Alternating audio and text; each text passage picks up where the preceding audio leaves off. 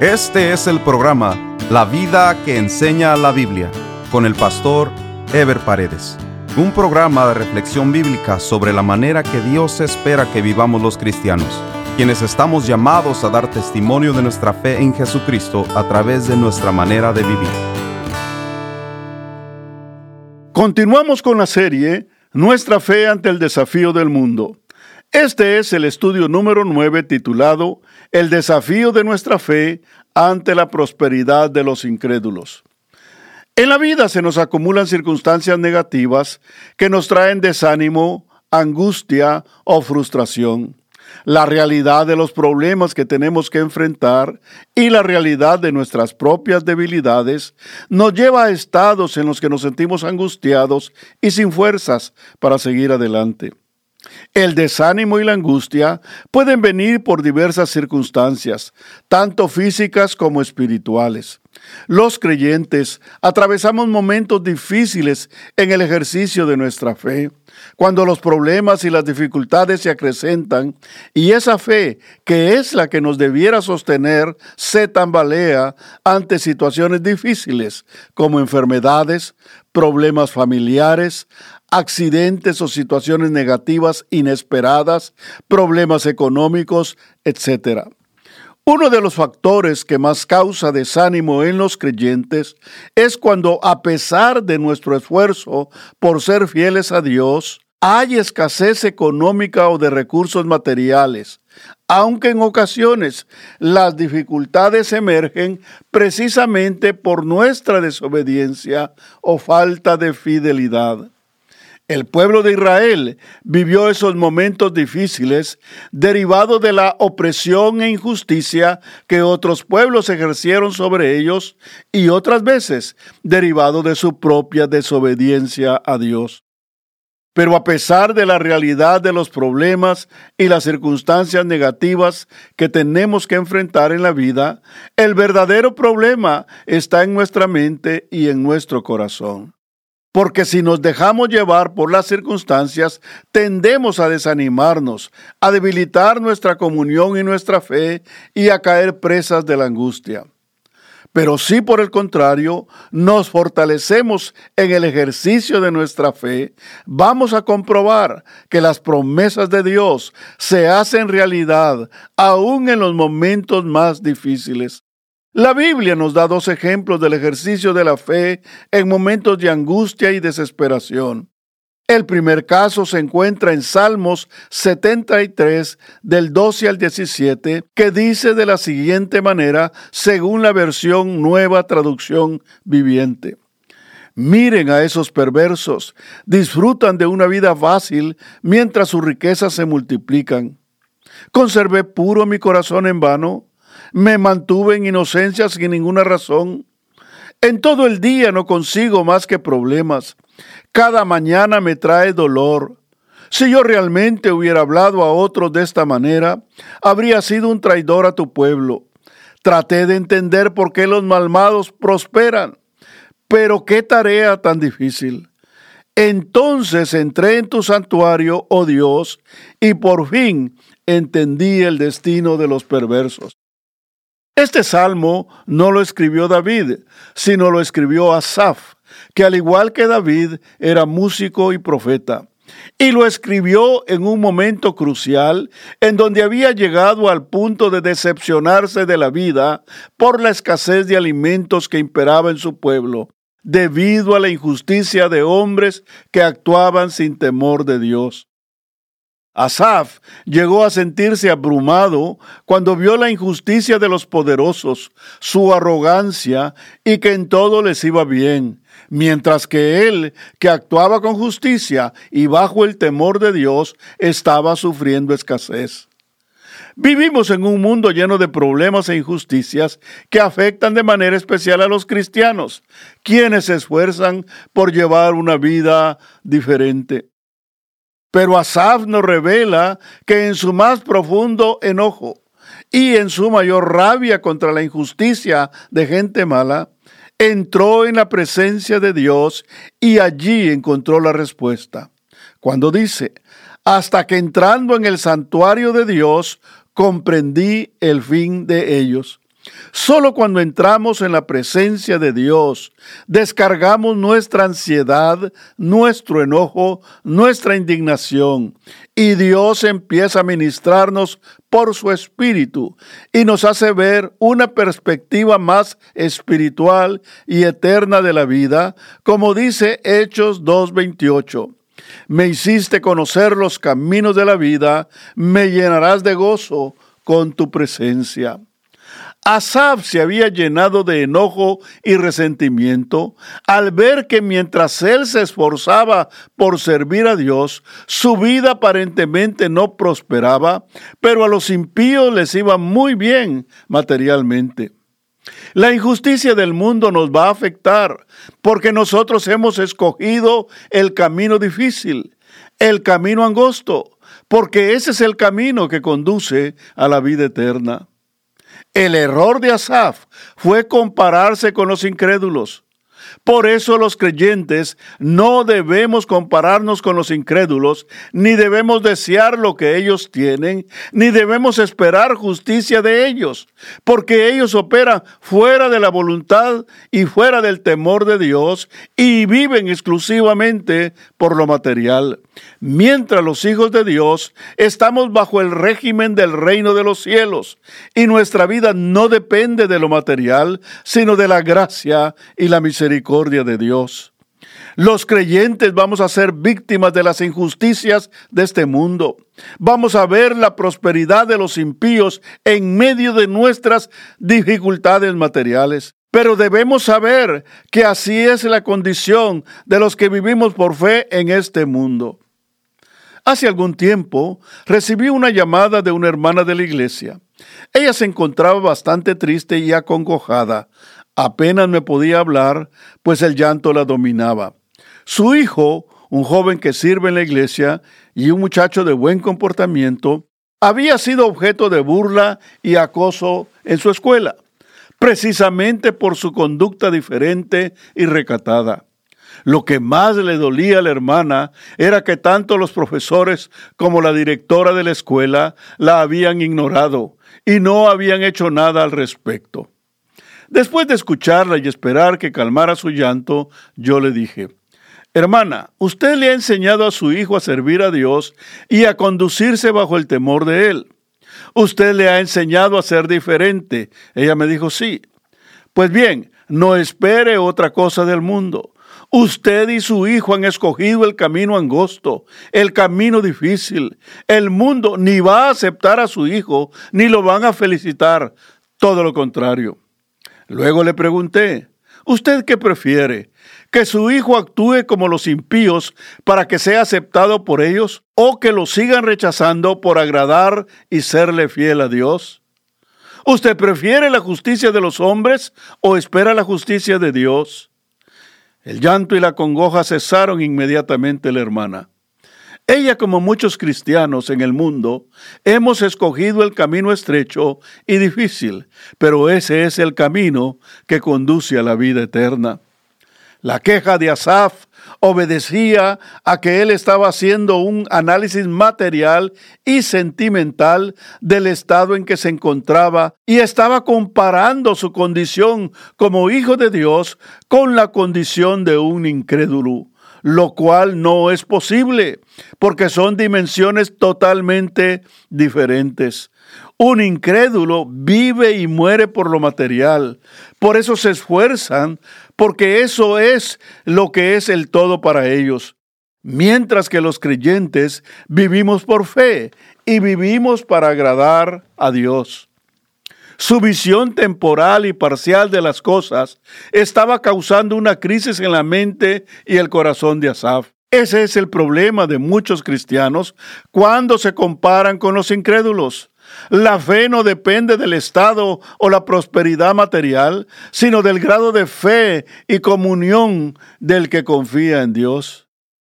Lo que tenemos que hacer los creyentes ante las injusticias y las contradicciones de la vida es presentarnos delante de Dios, porque solo Dios nos puede hacer entender la diferencia entre la condición de un hijo de Dios y la condición que le espera a un impío. Lo que sucede cuando entramos en la presencia de Dios es que Dios nos lleva a entender lo que significa la vida de fe en contra de la vida material que nos enseña este mundo. En este mundo el sinónimo de felicidad es equivalente a bienestar y satisfacción material. Y cuando otros lo alcanzan y nosotros no, nos sentimos como fracasados y hasta llegamos a pensar que Dios es injusto con nosotros.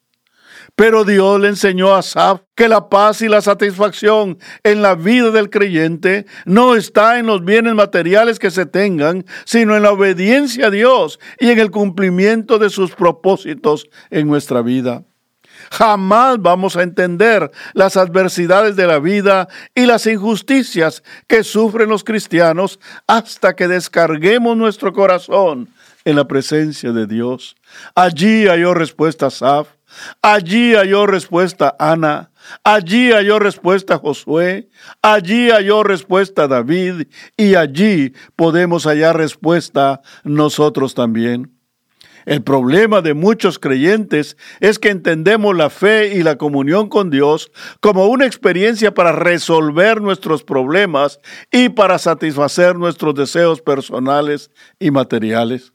Lo que le pasó a Asaf es que miraba cómo los impíos prosperaban materialmente con sus injusticias, mientras que él se esforzaba por ser justo y su vida no prosperaba materialmente.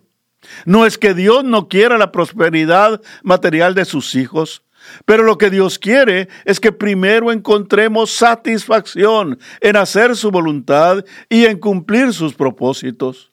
Dios le demostró a Asaf que su vida de fe y de justicia lo llevaba a agradar a Dios y a hacer tesoros en el cielo, mientras la aparente prosperidad de los impíos los lleva a la condenación eterna.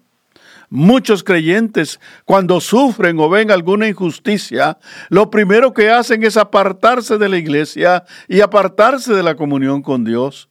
Pero el que busca a Dios como Asaf va a recibir la revelación de Dios y va a comprender el verdadero sentido de la vida y va a entender cuál es su verdadera misión aquí en la tierra porque solo en la presencia de Dios vamos a dejar de quejarnos y vamos a empezar a esforzarnos por alcanzar a los perdidos, quienes son los que verdaderamente están en problemas.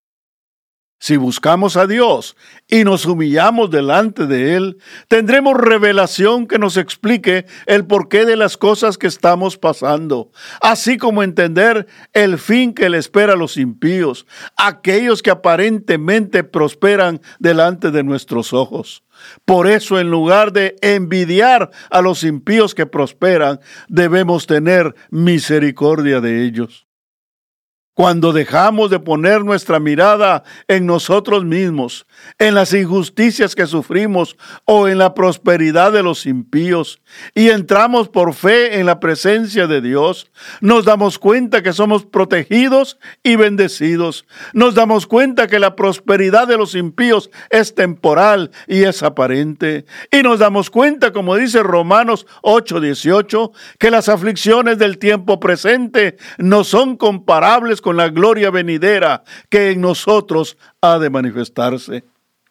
Es cuando dejamos de quejarnos que empezamos a ver la condición de los que no conocen a Dios y la responsabilidad que tenemos los creyentes para con ellos.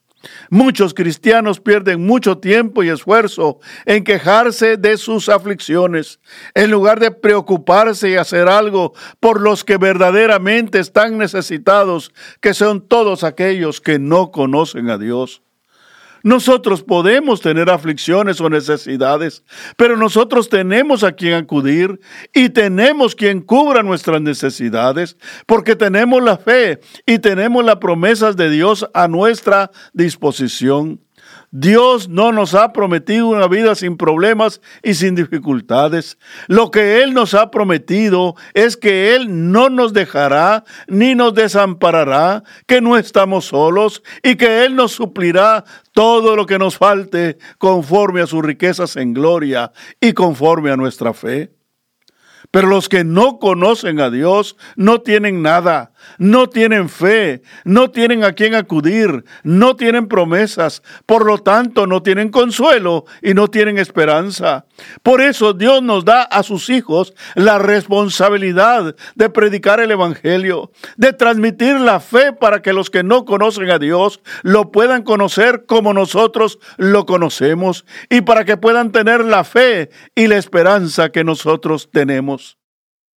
En el cielo no vamos a necesitar la fe, porque en el cielo Dios lo llenará todo, no habrá ningún vacío ni ninguna necesidad. La fe se necesita mientras estemos aquí en este mundo, y Dios sabe que en el mundo tendremos aflicciones y necesidades, y para eso nos proveyó la fe.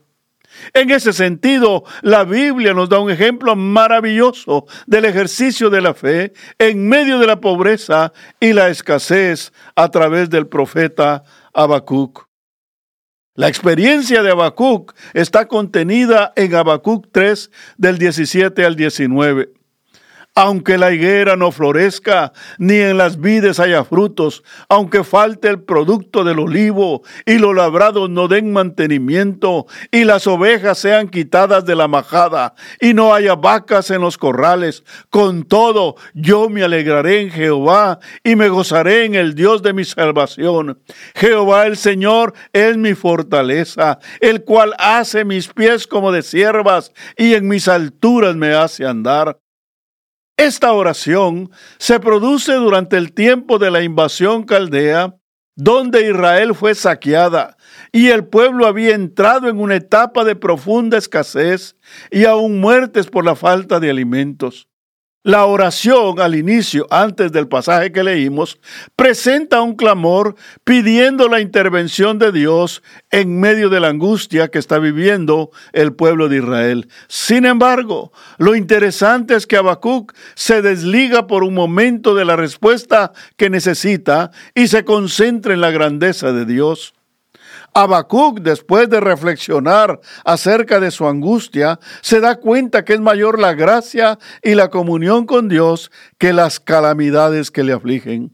La verdadera fe no depende de nuestro estado de ánimo ni de nuestro estado material, ya que nuestra seguridad y satisfacción está en lo que Dios es y no en lo que Dios nos pueda dar.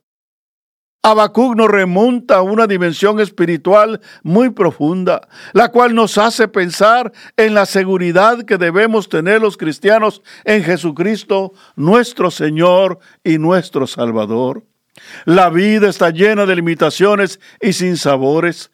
Nadie desea los problemas, así como nadie desea tener escasez económica. Los mismos traen tristeza y desánimo. Por eso la mayoría de la gente basa su felicidad en función de su bienestar material. Sin embargo, el mismo Habacuc había dicho con anterioridad algo que era la base para la vida del pueblo de Israel, para su propia vida, y es la base para todos los cristianos, cuando dijo en Habacuc 2.4, mas el justo por su fe vivirá.